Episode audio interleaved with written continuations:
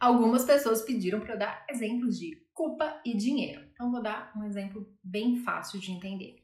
Nós tivemos mais oportunidade que os nossos pais, nossos avós, nossos bisavós, nossos tataravós. Hoje em dia é muito mais fácil uma pessoa, né, completar o ensino médio, a faculdade, uma pós-graduação do que era antigamente. Então a gente tem mais acesso à informação, a informação está na palma da nossa mão. E a gente consegue ganhar dinheiro com mais facilidade do que eles.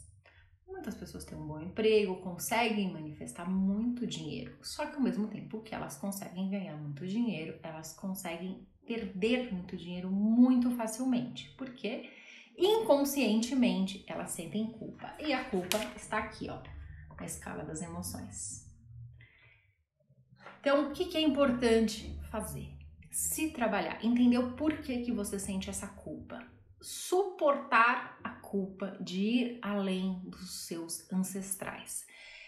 Isso é, é pior, vamos dizer assim, não seria bem essa palavra para pessoas negras? Sim, porque os ancestrais deles são escravos. Então, imagina ir além de um escravo. Existe muita culpa. Pessoas que foram para a guerra também, quem tem ancestrais que foram para a guerra também. Então, é muito importante fazer uma constelação familiar, entender isso e se trabalhar.